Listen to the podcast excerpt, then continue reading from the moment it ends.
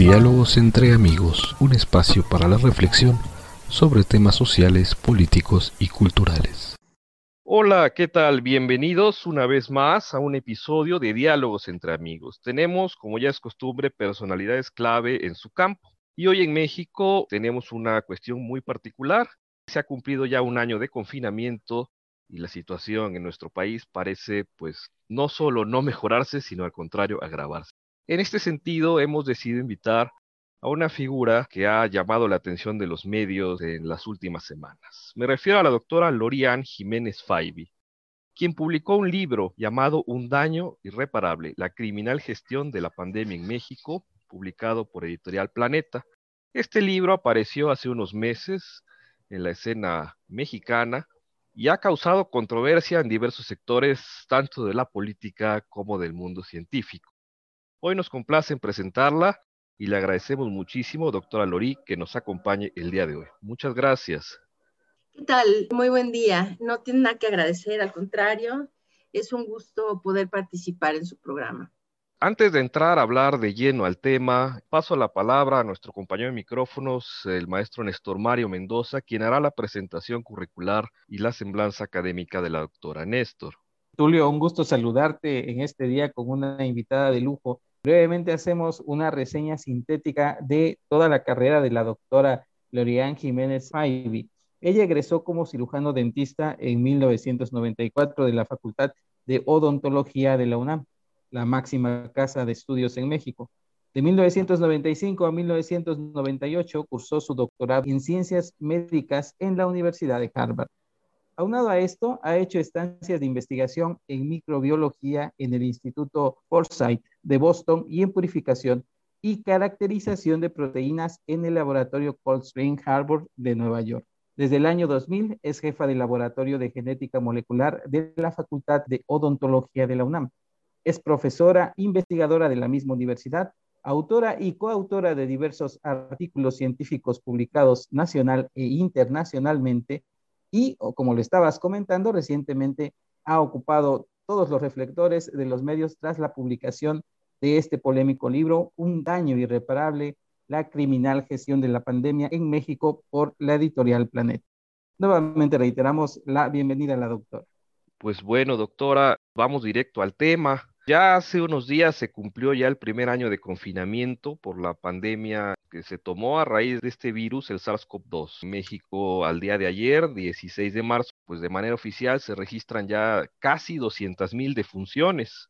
Y eso pues son las que se registran de manera oficialmente, falta el número real. Esto pues parece no terminar. Mientras otros países ya tienen controladas la dispersión del virus, otros han administrado vacunas ya en tiempo récord y están prácticamente a cuestión de meses de llegar a la llamada inmunidad de rebaño. En otros se está aplicando ya un confinamiento pues a raíz de lo que se aproxima, que es la tercera, la tercera ola. En México parece que seguimos sin tomar medidas, parece que incluso ya hay un desgaste tanto pues social como mediático y pareciera que también la memoria empieza a diluirse. Entonces conviene preguntarnos primero ¿Qué pasó? ¿Cómo es que llegamos a este punto? ¿Qué es lo que ha sucedido? ¿Cuáles fueron los eventos que nos trajeron hasta esta realidad? Sí, bueno, llegamos a esta situación tan lamentable, es decir, México hoy está entre los tres países que peor han manejado la pandemia a nivel mundial, ¿no? Que son Estados Unidos, Brasil y México. Ahora, con la salvedad de que Estados Unidos, a partir de su cambio de presidente, ha adoptado una estrategia notablemente distinta para el control de la pandemia. Esto se veía venir, que si se cambiaba la administración en Estados Unidos con lo que Joe Biden había prometido que haría en relación a la pandemia, el problema se podría revertir y es exactamente lo que ha pasado. Lo que está pasando en Estados Unidos es una demostración clara de que si bien el virus es el mismo virus, bueno, ahora tenemos estas variantes que son distintas en algunas partes, ¿verdad? Pero si lo dejamos en términos generales, si bien es el mismo virus el que ha azotado al mundo entero, la forma, la magnitud en la que ha azotado cada lugar se debe menos al virus que a la gestión de la pandemia que en cada sitio se ha llevado.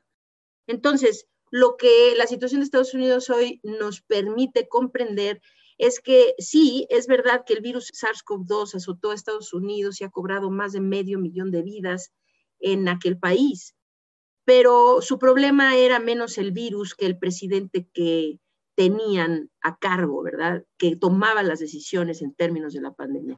Ahora lo que ha pasado, curiosamente, ¿eh? a partir del 22 de enero, si alguien sabe, el cambio de, de poderes ocurrió el 20 de enero. El 22 de enero Estados Unidos tuvo su pico más alto de contagios, ¿no? De contagios y muertes, que fue increíblemente lamentable. Estaban reportando más de 300 mil casos diarios y desde luego estaban reportando cerca de 4 mil muertes al día. Unas cifras realmente atroces, ¿no? De ahí todo empezó a declinar y ahora Estados Unidos parece estar entrando en una etapa de mucho control se debe desde luego al hecho de que Estados Unidos está vacunando muy rápidamente a su población. Pero esta disminución no se debe a la vacunación. La vacunación va a ser el seguro que les permita no volver a tener aumentos, no volver a tener picos. Pero esta disminución se dio gracias a que tomaron las medidas de contención y de mitigación adecuadas para permitir contener, controlar y disminuir los contagios en las comunidades de su país. Entonces, cuando se pregunta qué es lo que nos ha traído aquí, si estamos hoy, porque Estados Unidos, pues pian pianito, comienza a ya no ser el peor país en cifras, pues sí, las cifras que dejó la administración previa fueron atroces. Ahora su ritmo, es decir, Estados Unidos ahorita está reportando alrededor de, de 200, 300 defunciones al día. Esto es muy inferior a muchos países, incluyendo muchos europeos, ¿verdad? Muy inferior a México, muy inferior a Brasil, por ejemplo, ¿no? Entonces, Estados Unidos, bueno, pues va mejorando mucho y ha mejorado por esto, porque se ha concentrado en disminuir la propagación de los contagios en la comunidad y de la mano con esto está garantizando o asegurándose, es decir, está haciendo una fianza para asegurar que no van a tener aumentos tan dramáticos como el que tuvieron anteriormente, gracias a que están trabajando activamente para vacunar a su población. Entonces, lo que nos trajo aquí, en resumidas cuentas, es una pésima gestión de la pandemia. El virus ha azotado en todo el mundo, pero cuidado, no en todo el mundo ha azotado igual. Hay países que pasaron apenas por una primera minúscula oleada de contagios que llevó a pocos contagios y pocas defunciones. Ejemplos de esto, países en Oceanía, países en el sureste asiático, ¿verdad? Donde realmente pues tuvieron como que una primera oleada y desde entonces han pasado meses, meses sin tener registros de muertes por COVID-19. Entonces esto era posible hacerlo, ¿no? En cambio nos hemos quedado en la cabecera entre Brasil y México como los ejemplos de las peores gestiones de esta crisis a nivel mundial. Y esto se refleja, desde luego, en las tristísimas cifras de defunciones que esto está dejando. En este mismo sentido, doctora, en el cual pues el contexto de México es bastante lamentable, me gustaría preguntarle algo al respecto. Bueno, el daño en muertes es ciertamente ya irreparable. La economía sí ha sido bastante castigada y pues en el caso de las vacunas de a poco empiezan a, a fluir, de a poco empiezan a llegar. En este contexto, su libro que usted escribió aporta varios rubros que puedan usarse como para tratar de recuperar lo perdido, eh, hasta donde esto se pueda hacer. ¿Nos pudiera comentar algunos de estos rubros? Sí, claro, desde luego. La normalidad como la comprendimos antes de diciembre de, de 2019, esa normalidad ya no existe. Hemos pasado a otro capítulo de la humanidad y este capítulo incluye vivir y convivir con este virus.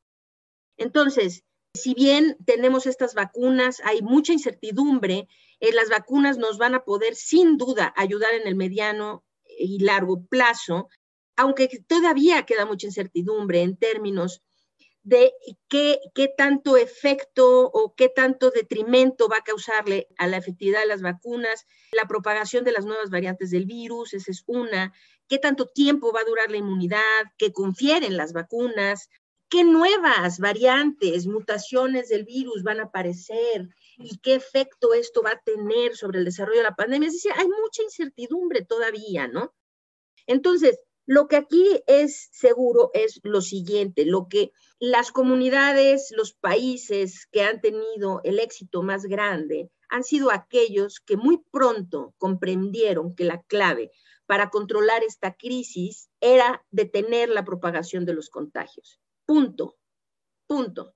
Eso se detiene con medidas de estrategias concertadas de contención y mitigación epidemiológica que incluyen la ampliación de pruebas diagnósticas, la detección amplia de casos en las comunidades, tanto sintomáticos como asintomáticos, el aislamiento vigilado de los casos positivos, es decir, cortar cadenas de transmisión. Y esto va de la mano, desde luego, con estrategias claras de mitigación de los contagios, en donde la población participa activamente, como el uso de cubrebocas, la ventilación de espacios, el filtrado, por ejemplo, de los ambientes en los espacios cerrados. Este virus hoy sabemos que viaja en el aire, está en el aire. Y el más del 90% de los contagios se dan por transmisión aérea, por vía, por, a través de los bioaerosoles. Quiere decir que, claro, necesitamos mitigar los contagios por vía aerosoles, filtrando los aires en espacios cerrados, ventilando los espacios cerrados, monitoreando la calidad del aire en los espacios cerrados, incitando a las personas a utilizar cubrebocas todo el tiempo que se encuentren fuera de su domicilio, este, una serie de cosas, ¿no? El punto de todo esto es que los países que han tenido mejor éxito son quienes entendieron pronto que la estrategia central siempre tiene que estar basada en controlar los contagios. Esto ha sido increíblemente lamentable de países como los Estados Unidos de Trump o México o Brasil, por ejemplo, ¿no? en donde aquí se ha eh, desviado la atención siempre y manipulado eh, la, opinión pública, haciéndoles creer, ¿no? Que, bueno, no vamos a hacer pruebas, no vamos a vigilar fronteras, no vamos a dar mensajes claros a la población, quien quiere aquí se prohíbe prohibir, y entonces quien quiera ponerse cubrebocas que se lo ponga, quien no quiera, pues también, y si alguien quiere decir, como dice el presidente, mis expertos dicen que el cubrebocas no sirve para nada, pues también. Es decir, nunca se entendió, pues, que lo central era controlar los contagios y se ha desviado la atención hacia otras cosas. Por ejemplo, al inicio México estaba desviando la atención hacia decir, eh, nosotros vamos a ver por la ocupación hospitalaria. Bueno, ok, México ve por la ocupación hospitalaria. Sin duda hay que cuidar la ocupación hospitalaria, sin duda, ¿no? Pero, a ver, atender la ocupación hospitalaria es atender el síntoma, más no la causa de la enfermedad. Es decir, la causa de la enfermedad es el contagio.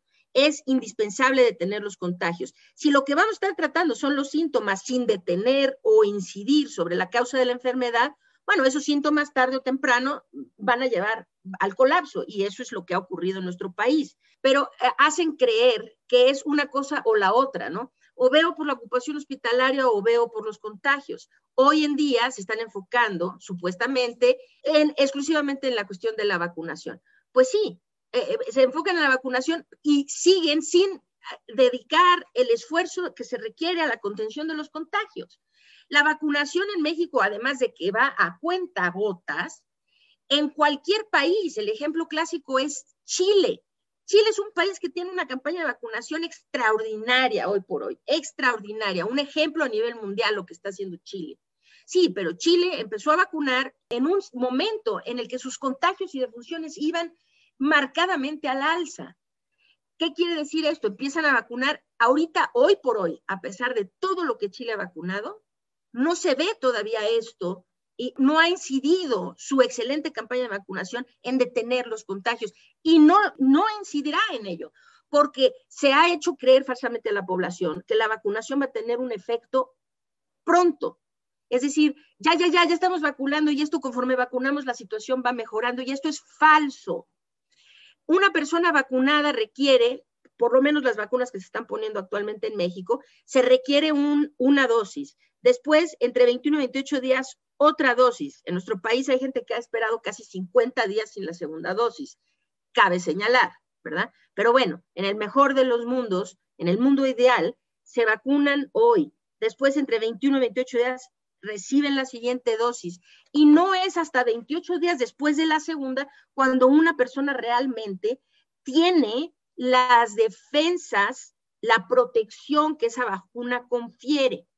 Ahora, una vez protegidos, están protegidos de padecer de forma grave y de morir de la enfermedad, mas no necesariamente están protegidos de la infección, queriendo decir que los vacunados pueden seguir siendo vectores de infección para otros. Bajo esa premisa, si se ponen a ver, para empezar, se requieren casi dos meses para que los vacunados realmente estén protegidos. Y después de eso, se requiere una proporción muy amplia de la población ya vacunada para que esos vacunados y los no vacunados dejen de tener un efecto sobre las hospitalizaciones y muertes, porque ellos siguen en muchos casos, por lo menos es lo que ahora se cree, que pueden potencialmente seguir infectando.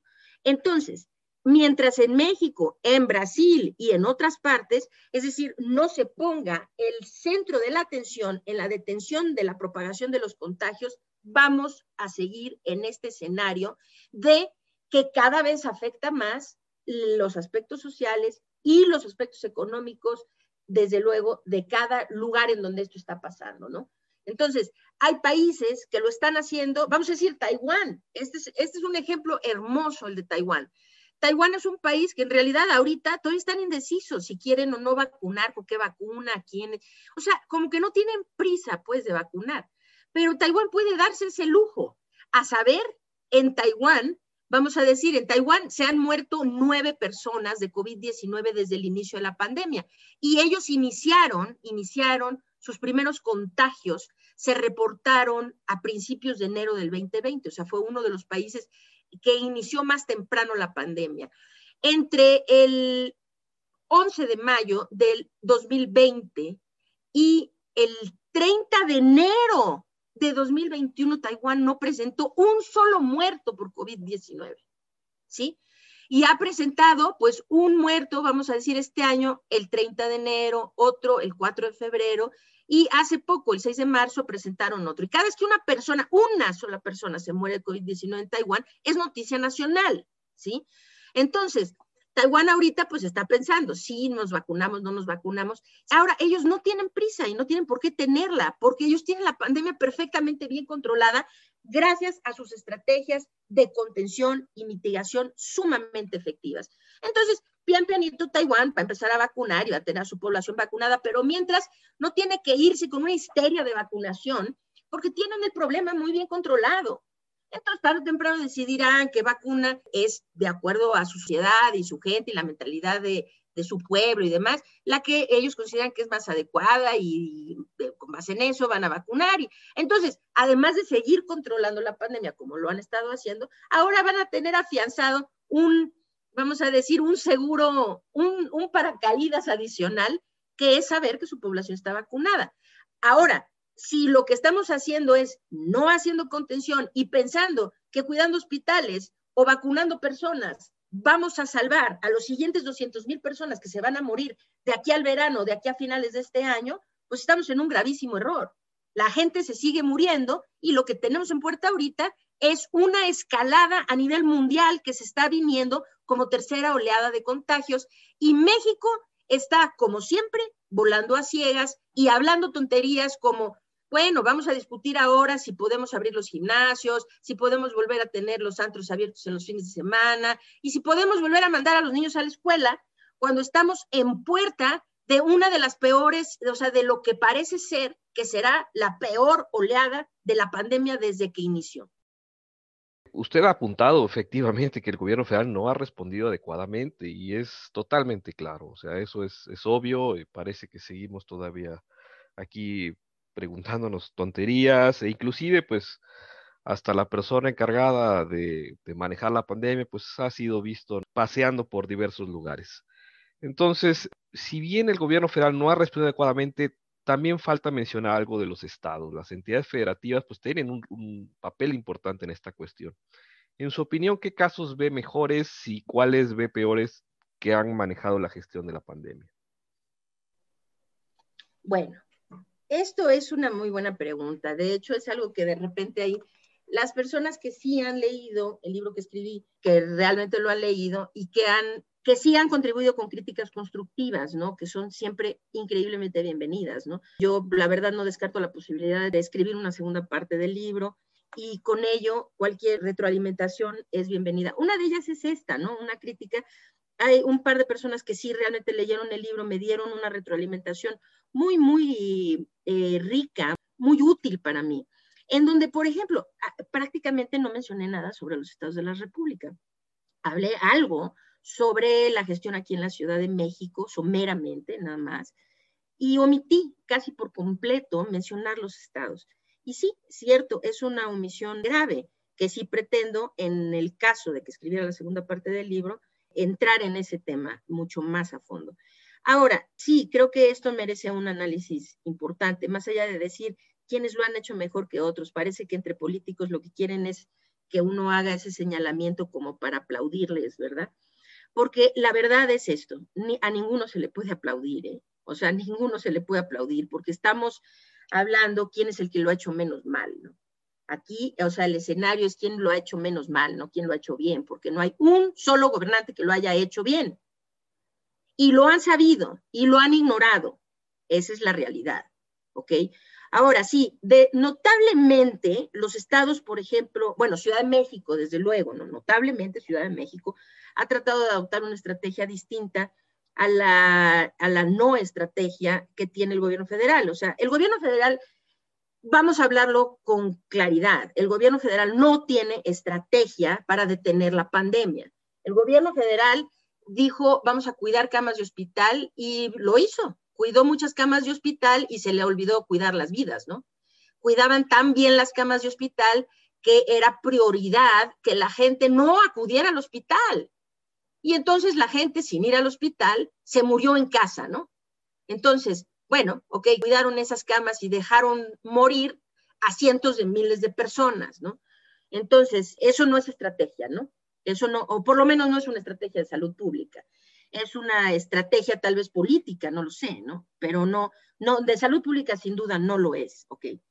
Entonces, la Ciudad de México no, es distinto. Ahora, a ver, enfatizo, en el gobierno federal es eso, ¿no? Primero estuvieron duro y dale con que no, hombre, aquí somos un ejemplo para la reconversión hospitalaria. No sé. Sí, no, no, pues qué buen ejemplo de reconversión hospitalaria. ¿Qué diablos nos interesa? La reconversión hospitalaria cuando tener camas en México no significa salvar vidas. Es decir, con camas o sin camas, salven vidas y no nos va a importar si hubo muchas o pocas.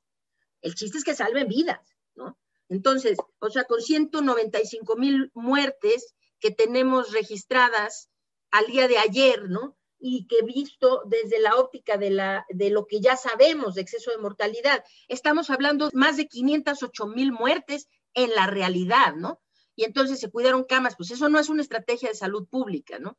Bien, ahora eh, vierten su supuesta estrategia en decir, este, vacunas, vacunas, que ni llegan, que no hay bases de datos, que no se puede hacer investigación independiente sobre cómo va la vacunación. o sea, México, desde el gobierno federal no hay estrategia, punto, ¿no? Ahora, algunos estados sí han querido establecer una estrategia. Yo recuerdo muy, muy bien al inicio de la pandemia que el gobernador Alfaro de Jalisco habló reiteradamente de vamos a hacer más pruebas y trató de conseguir pruebas de antígen, de, anticuerpos, perdón, eh, consiguió pruebas de anticuerpos que después hicieron todo lo posible por burlarse de él, de ya vio que le salió muy mal esto, le bloquearon la compra de las pruebas, resultó que las pruebas además no sirven para nada, una serie de cosas, ¿no? Pero eh, que, que, claro, todo esto se pierde, se pierde el sentido de por qué creo que el gobernador de Jalisco lo estaba haciendo con, con la intención de realmente sí establecer una estrategia clara, ¿no? En donde sabía lo que sabemos, que es necesario ampliar la capacidad de pruebas y esa fue lástima que no tuvo la asesoría adecuada para que le dijeran, sí, sí, sí, pero no le meta dinero bueno al malo, ¿no? Para que compra pruebas de, de anticuerpos si no sirven, ¿no? Este, eh, que hubiera tenido la asesoría correcta y que no le hubieran tratado a toda costa de tropezar sus esfuerzos, ¿no? Porque eso fue obvio, que trataron a toda costa de tropezar sus esfuerzos porque eh, no se ve es decir, entre políticos no, no, ven la importancia de salvar vidas o de hacerle un bien a las personas o de preservar la salud de la comunidad. Ellos lo que ven es qué pueden hacer para pegarle más duro a los que no les convienen y apoyar lo más posible a los que sí. Aunque los que no les conviene están haciendo bien las cosas y los que son sus cuates estén haciendo atrocidades, ¿no? Entonces, pues esto es muy lamentable. Entonces, sí, el gobernador Alfaro eh, sin duda inició tratando de hacer algo que era bastante diferente. Yo en su momento dije, voy, qué bien, o sea, este cuate se ve que va a hacer las cosas muy bien, intentó hacerlo, lo bloquearon y después entre que si fueron peras son manzanas, finalmente no hizo nada notablemente distinto a nadie más, ¿no? Eh, Nuevo León lo mismo, o sea, Nuevo León ellos saben qué es lo que tienen que hacer, Nuevo León han hecho cosas diferentes, sí, han hecho cosas diferentes y mejores, sin duda, sí. Es decir, Nuevo León ha involucrado, por ejemplo, al sector privado en el esfuerzo de hacer pruebas diagnósticas dentro del Estado, han manejado algunas cosas que sí son muy buen ejemplo, sin duda, como por ejemplo tienen una línea COVID en donde la gente puede solicitar atención remota, eh, llevan sus estadísticas, por lo menos en apariencia, con bastante más transparencia que otros lugares, hacen las cosas mejor. Y claro, está el ejemplo de la Ciudad de México. La Ciudad de México es el sitio en donde sí se ha seguido mejor una estrategia que es compatible con lo que debería ser una estrategia de contención epidemiológica, sí. La jefa de gobierno además, pues bueno, ahorita, pues con tantos muertos y todo, hay cosas que parecen insignificantes, pero creo que, que de cualquier manera vale la pena seguir destacando, ¿no? Antes de que el cubrebocas fuera siquiera un tema de controversia o de este, tan politizado como lo ha convertido así el presidente, nuestro presidente, este, antes de que fuera tema, ella aparecía en todas sus presentaciones públicas con cubrebocas, ¿no? Pues esto se le aplaude. Parece que es, es un gesto insignificante, pero no lo es. Es decir, que ella sí dio siempre esa cara de esto es importante, esto es problemático, yo estoy poniendo el buen ejemplo. Eso, válame, eso hubiera servido mucho si también hubiera venido desde el presidente de la República y el secretario y subsecretario de salud, ¿verdad? O sea, que eso pues nunca lo hemos tenido. Entonces, bueno, en resumidas cuentas pasa lo siguiente, sí han habido esfuercitos aquí y allá, ¿no? Gobernadores que pues por querer tener más luz, pues sí tratan de hacerlo más mediático y decir, oh, aquí hicimos tal cosa, aquí hicimos tal otra. Ok, sí, hay aciertos, han tenido aciertos algunos, sí. El punto final, como dicen en inglés, the bottom line, es, ninguno adoptó en la dimensión necesaria las medidas de contención que se requerían para contener y controlar la pandemia en sus estados. Entonces, en resumidas cuentas, ninguno de los gobernadores finalmente ha hecho lo que sabe que ha tenido que hacer, que es establecer una estrategia realmente agresiva de contención de contagios mediante la ampliación de pruebas diagnósticas, el rastreo de contactos, el aislamiento de casos positivos, etcétera. Entonces, yo al inicio de la pandemia estuve de hecho en contacto con los gobiernos de varios estados en donde me queda perfectamente claro que ellos saben lo que se tenía que hacer. De hecho, estuve trabajando con varios estados viendo la posibilidad de asesorarlos para que ampliaran las capacidades de pruebas en sus laboratorios estatales, etcétera, haciéndoles saber que el número de pruebas que están haciendo era ridículamente baja para poder controlar el problema, porque el problema no era seguir haciendo pruebas a los casos sintomáticos, sino incluir a los asintomáticos para poder realmente cortar las cadenas de transmisión más abundantes, ¿verdad? Que se dan con esta enfermedad, etcétera. Es decir, me queda claro que sí saben lo que se tenía que hacer y cuando el momento llegó de tomar decisiones, decidieron no hacerlo. Entonces, pues sí, hablamos de quién lo ha hecho menos mal, pues no sé, quién lo ha hecho menos mal. No creo que esa sea una plática que merezca tenerse. Es decir, ¿por qué no alguien lo hace bien y ya, no? Este, la doctora Sheinbaum sin duda ha hecho los esfuerzos más grandes por tratar de ampliar pruebas, por hacer cosas que han sido notablemente diferentes. El establecimiento de las pruebas gratuitas, por ejemplo, en los kioscos en la Ciudad de México, ha sido algo muy importante, sin duda. Eh, la Ciudad de México fue el primer sitio en donde se empezaron a aplicar las pruebas de antígeno, que son más fáciles logísticamente, en precio también, en tiempo de espera, una serie de cosas, ¿no? O sea, todo esto muy bien, hizo dos, tres esfuerzos por hacer la cuestión del rastreo de contactos, nunca ha fructificado eso, no se ha hecho una estrategia suficiente para poder lograrlo, pero bueno, hizo ahí su luchita. Claro, pues todo esto está muy bien, nada más que pues hay que hablar de resultados. Está bien que se haya hecho el esfuerzo, pero en la Ciudad de México siempre se ha ido corriendo detrás del problema, nunca se ha estado adelantado a lo que va pasando, ¿no? Entonces, por ejemplo, las pruebas que ahorita porque ya empezaron a disminuir el número de pruebas, ¿no? Eh, eh, están tan deseosos de manipular los datos hoy por hoy para hacer que la gente vea que, que, tal partido político es mejor. Estamos en un año de elecciones y parece que ahora todo tiene que ver con las condenadas elecciones, ¿verdad? Entonces, este, están tan deseosos de manipular y todo eso, que cada vez hacen menos pruebas para hacer creer que hay menos contagios, una serie de cosas, ¿no? Pero realmente es las pruebas que se estaban haciendo, el número de pruebas que la Ciudad de México estaba haciendo, vamos a decir, en enero, tal vez incluso febrero, ¿verdad? Hubieran sido suficientes para controlar el problema por allá de mayo, junio, sin duda. Sí, pero nunca fueron suficientes para controlarlo en enero y febrero, porque hay tantísimos más casos y la enfermedad está mucho más dispersa en la comunidad. Entonces, los esfuerzos de la Ciudad de México, mientras que sí han estado bien dirigidos, mientras que sí han sido esfuerzos por lo menos inteligentes desde el punto de vista que se está haciendo lo correcto, ¿no? O sea, se, van por el rumbo que debe ser, vamos a decir, siempre han sido insuficientes y han venido tarde, esa es la realidad. Y los gobiernos de los estados, pues se la han pasado más bien escudándose detrás de que pues están mal las cosas en los demás lugares que se conforman con ser, con simplemente no ser el más malo, ¿no? O sea, mientras ahí la llevemos, pero es decir, han normalizado, los gobernadores de los estados han normalizado la tragedia. Es decir, bueno, pues sí, se sigue muriendo la gente. Hoy podrían meter la cuchara y solucionar el problema en sus entidades, si esa fuera la voluntad. Podrían hacerlo, sí, pero no lo hacen. Entonces, pues no, decir quién lo ha hecho bien, nadie lo ha hecho bien. Hay unos que lo han hecho menos mal. Y en mi mente, por lo menos, los ejemplos este, Quintana Roo también ha hecho las cosas este, un poco diferentes. Chihuahua de repente ha hecho de aquí y allá, qué sé yo. Pero vaya, nada, Jalisco y Nuevo León posiblemente han sido de, las entidades, aparte de la Ciudad de México, quienes han hecho un esfuerzo un poquito más en forma, ¿no?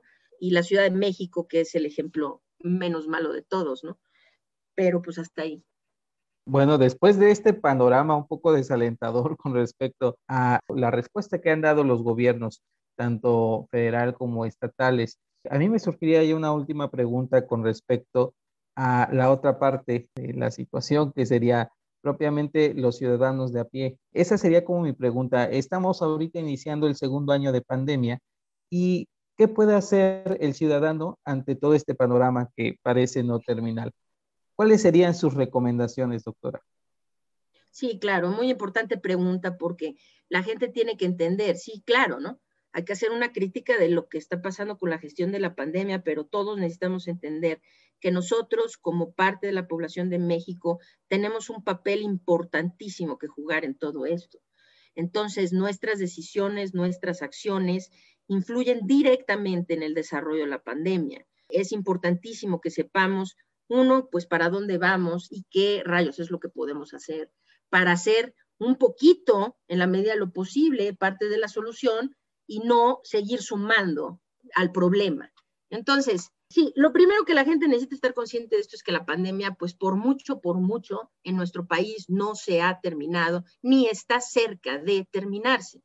Lo que tenemos hoy por hoy es las terribles señales que estamos viendo en otras partes del mundo, principalmente en Sudamérica, en Sudamérica, Chile, Uruguay, Paraguay y muy, muy destacadamente Brasil, están entrando en una tercera oleada absolutamente devastadora. Es decir, Brasil hoy supera en su peor momento, y vaya que a Brasil le ha ido muy mal, ¿eh? O sea, Brasil, este, pues, les digo, es el segundo país con más muertes, 282.400 tiene Brasil este, al día de ayer en sus cifras oficiales, ¿no?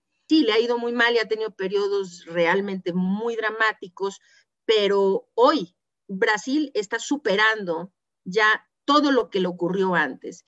Es decir, en su segunda oleada había presentado más o menos un promedio de 70 mil casos al día. Hoy está ya por encima de los 80 mil por día. O sea, ya rebasó por mucho lo que le ha ocurrido antes. Hoy Brasil está reportando alrededor de 2.500, 3.000 defunciones diarias, siendo el país que reporta diariamente un mayor número de contagios y de muertes. Esto es increíblemente alarmante. Junto con Brasil, como ya dije, de Latinoamérica está Chile, está Uruguay, está Paraguay, está Argentina, todos con indicadores al alza. Y se empiezan a ver eh, situaciones también que comienzan a preocupar importantemente en Italia, en Francia, en India y en Turquía. ¿sí? Lo que está ocurriendo ahorita es que las nuevas variantes del virus se han propagado de forma muy importante alrededor del mundo. En unos países más, en otros menos. Unos países cargan con ciertas variantes y no con otras y así.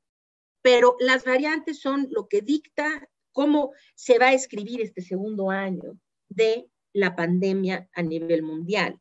Entonces, ojo, sí, claro, ahora tenemos esta cuestión que es muy positiva de la vacunación, muy positivo, qué bueno, sí, pero también es una carrera contra el tiempo, porque tenemos la vacunación, sí, que está ocurriendo a cuentagotas en lugares como México, otros lugares no tan a cuentagotas como Estados Unidos, Israel, Chile, están vacunando realmente de forma muy importante, Reino Unido también, ¿no? Pero es una carrera contra el tiempo, porque estas variantes se propagan de forma muy rápida entre las comunidades.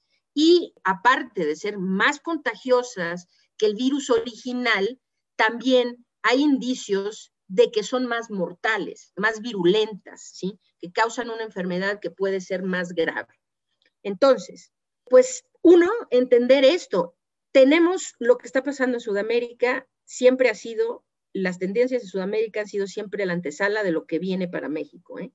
Esto así se ha dado durante toda la pandemia. Y este no tiene por qué ser una excepción. Entonces, si lo que está pasando en Sudamérica va a pasar aquí y no hay razones para suponer que no ocurrirá, eso es lo que todo un año y fracción de pandemia nos ha demostrado, ha sido así todas las veces, pues lo que tenemos hacia adelante en los próximos meses es algo realmente muy grave. Entonces, ¿qué necesitamos hacer? Reconocer eso, uno. Dos, entender que sí, es verdad. Todos queremos regresar a una suerte de normalidad, ¿no? Queremos regresar a ciertas cosas, extrañamos. Ha sido demasiado tiempo es demasiada exigencia a la sociedad de seguir con restricciones, con separación, con aislamiento, los confinamientos, sin escuelas. Es demasiado lo que ha afectado ya económicamente a nuestro país, la pandemia, sí, nada más que cuidado. Mientras no se controlen los contagios, no vendrá una recuperación económica y no vendrá una mejora en los aspectos sociales. Entonces, necesitamos controlar los contagios y los confinamientos no son la solución. Es decir, cada vez aquí en nuestro país no se hace nada y de repente cuando todo colapsa, pues todos enciérrense. Cada encierro es más grave, más costoso y causa más perjuicios sociales y económicos a nuestro país. No tendrían por qué haber estos confinamientos si pudiéramos controlar los contagios en la comunidad. El gobierno no hace nada para controlar los contagios en la comunidad, de ahí que nuestro papel como mexicanos, como ciudadanos de este país, se vuelve incluso más importante que en otros sitios. Entonces, las acciones que nosotros hacemos son particularmente importantes en un lugar en donde el gobierno no establece medidas de contención de los contagios. ¿Qué tienen que hacer? ¿Qué tenemos que hacer? Ojo, la información ha ido cambiando, es decir, hemos ido evolucionando y el problema es que la información que emite el gobierno federal no evoluciona. Creen que todo se quedó labrado en piedra y, la información que tienen no está actualizada. Se sigue hablando demasiado de esta cosa de, de descontaminar superficies, de pasan con esos camiones supuestamente a desinfectar las calles, ponen en todos lados los condenados tapetes sanitizantes, una nada de eso sirve. lo único que estamos haciendo es contaminar más el medio ambiente, ¿no? Cantidad de plástico para todos sus tapetes sanitizantes, no sé qué carambas desinfectante o qué es lo que echan en los túneles estos que cuestan cientos de miles de pesos, donde la gente pasa y le echan un spray de quién sabe qué, que no sirve absolutamente para nada. Entonces se gasta dinero en tonterías y no se invierte lo suficiente en lo que sí sirve. Necesitamos estar conscientes, este virus viaja por la vía aérea. El 90% de los contagios se dan por esa vía. Sí existe, desde luego, la transmisión por contacto, en donde se vuelve muy importante el lavado de manos y la desinfección directa de superficies. Ok, eso se da, pero eso va a prevenir solo más o menos el 10% de los contagios. El otro 90% se da por vía aérea. Entonces debemos enfocar nuestros esfuerzos sin descuidar lo otro, claro, sin descuidarlo, ¿no? O sea, mantener buena desinfección de superficies es una buena práctica en nuestra vida general, ¿no? Y la higiene de manos, claro, es una muy buena práctica en nuestra vida en general, no solo ahorita con COVID, ¿no? Pero el enfoque tiene que ser cuidarnos del contagio por la vía aérea. ¿Y cómo nos cuidamos de esto? Utilizando cubrebocas. Hay que utilizar cubrebocas y hoy por hoy, con la propagación de las nuevas variantes, ya no es como, la indicación ya no es como al principio de la pandemia de que cualquier cubrebocas servía. Necesitan utilizar cubrebocas quirúrgicos o cubrebocas de alto rendimiento como los KN95. Si utilizan cubrebocas quirúrgicos, entonces utilicen doble cubrebocas, esa es la indicación. Si van a utilizar cubrebocas quirúrgicos, hay que ponerse un quirúrgico primero y encima uno de tela, de bicapa, tricapa, de algodón o bien otro quirúrgico encima. Si van a utilizar los KN95, con uno solo es más que suficiente, mientras realmente sean KN95. Hay que fijarse que no sean estos cubrebocas piratas que ahora están vendiendo por todos lados, ¿no? O sea, si realmente son KN95, con ese, el chiste es que el cubrebocas quede bien adosado al rostro, ¿ok? Cubriendo tanto nariz como boca. Esto es importantísimo. Esa es la primera herramienta, el cubrebocas. Si encima del cubrebocas además quieren utilizar gogles, quieren ponerse una careta, todo esto ayuda. Es decir, entre más medidas de prevención adopten, mejor protegidos estarán pero la que no puede faltar nunca es el cubrebocas y seguido el cubrebocas en importancia casi al mismo nivel está la ventilación de los espacios. Todos los espacios cerrados requieren ventilación y para saber cuál es el riesgo de contagio en determinado espacio cerrado es necesario vigilarlo. Ahora se está haciendo uso de los medidores de CO2 que parecen tener una gran utilidad para esto para determinar la calidad del aire dentro de un espacio cerrado. Llámese un restaurante, el metro, el transporte público, una oficina, una sala de espera, un centro comercial, el supermercado, un banco, etcétera, ¿sí? Entonces, hay que tener esto porque ventilar espacios sin monitorear la calidad del aire en ese espacio, pues es estar ventilando sin saber si la ventilación es adecuada. Entonces, hay que ventilar espacios en todos lados, transporte público. hay que entender esto, entre mejor ventilado esté un espacio, menos riesgo hay dentro de ese espacio a contraer la enfermedad. Evitar aglomeraciones, desde luego, es básico. Guardar distancia, desde luego, distancia sana. Pero todo esto es muy relativo, es decir, si el espacio no está ventilado y no usa usted cubrebocas, por mucha distancia que guarde, se va a contagiar, se acabó. Decir, la sola distancia sirve para muy poco, para decirlo con claridad. Es decir, la distancia sirve si está, sí y solo si va acompañada de espacios bien ventilados y del uso correcto de cubrebocas por parte de toda la gente que está en ese espacio. Entonces, el enfoque es ese, cuidarse del contagio. Y repito, en un país como el nuestro, en donde el gobierno no toma las medidas necesarias para contener la propagación de los contagios, ¿sí? el papel de nosotros como parte de la población es aún más importante que en cualquier otro país. Entonces debemos ser responsables. No se puede decirle a la gente en México, usted quédese en casa, si vivimos en un país en donde una proporción tan grande de las personas necesitan salir a trabajar para comer, en donde no hay ningún programa que le permita a la gente quedarse en casa. Entonces, este absurdo de los confinamientos como solución al problema de la pandemia es lo que ha llevado a todos los países europeos a tener cantidades gigantescas de muertos y cada vez una oleada y otra y otra y otra, ¿sí? Así, y va a ser un sin cesar de eso. ¿Por qué? Porque el confinamiento no es la solución. La solución es un cuidado constante de prevención. Esa es la solución. Un cuidado constante de prevención. Y entonces, tomando las medidas adecuadas, uno puede llevar a cabo actividades de forma responsable, cuidándose uno mismo del contagio y cuidando a otros de que posiblemente nosotros podamos contagiarles. Entonces, esa es la recomendación, cuidarse del contagio, pero para ello tienen que saber de qué contagio me cuido. Si piensan que porque andan con su gel de alcohol por la vida, poniéndose un chorrito cada media hora, este, ustedes están cuidándose bien, están en un gravísimo error, porque está bien que carguen con su gel, pero lo más importante es que se pongan bien ese cubrebocas y que si se van a subir a un taxi, díganle al señor, abran las ventanas, abran las ventanas. Necesitan ventilar los espacios, ventilar todos los espacios que se puedan.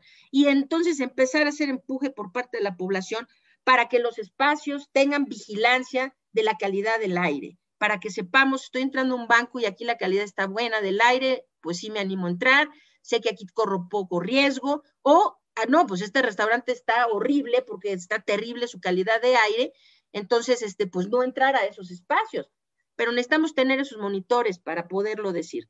La recomendación es estar conscientes de que esto no se ha terminado, que jugamos un papel muy importante en el control de la crisis que está ocurriendo y que la forma como contribuimos de mejor manera a la solución de este problema es cuidándonos del contagio. Eso es, ese es el mensaje.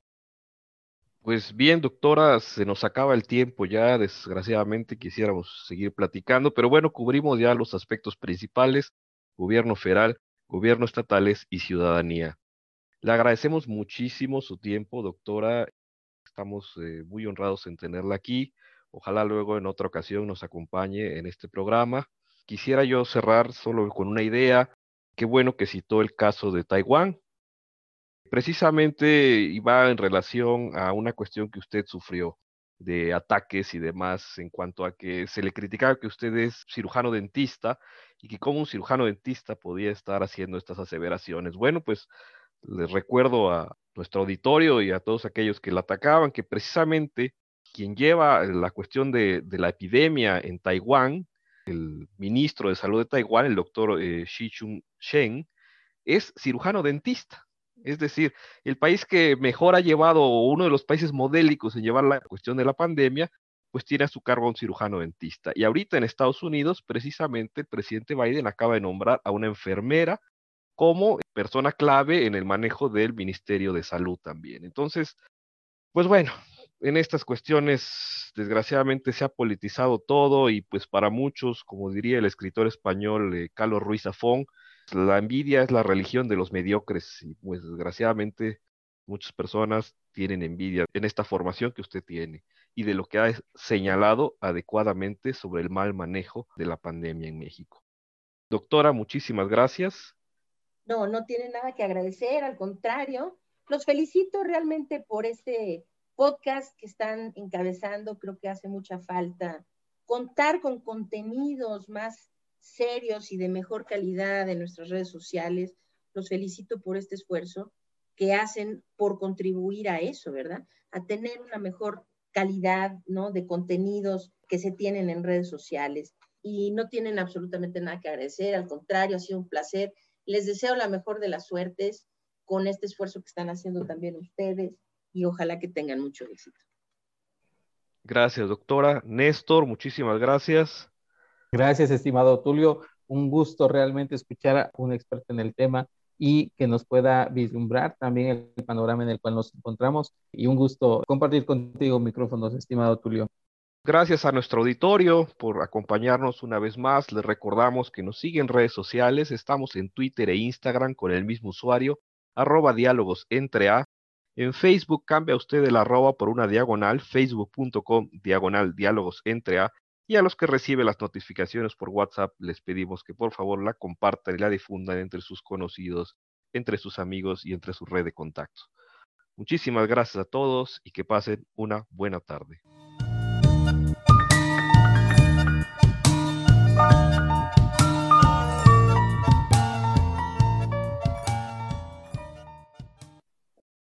Programa grabado el 17 de marzo de 2021. Las opiniones son responsabilidad únicamente de quien las expresa. La música de inicio y fin es Electro Tango de Joseph McDade. Diálogos entre amigos, todos los derechos reservados.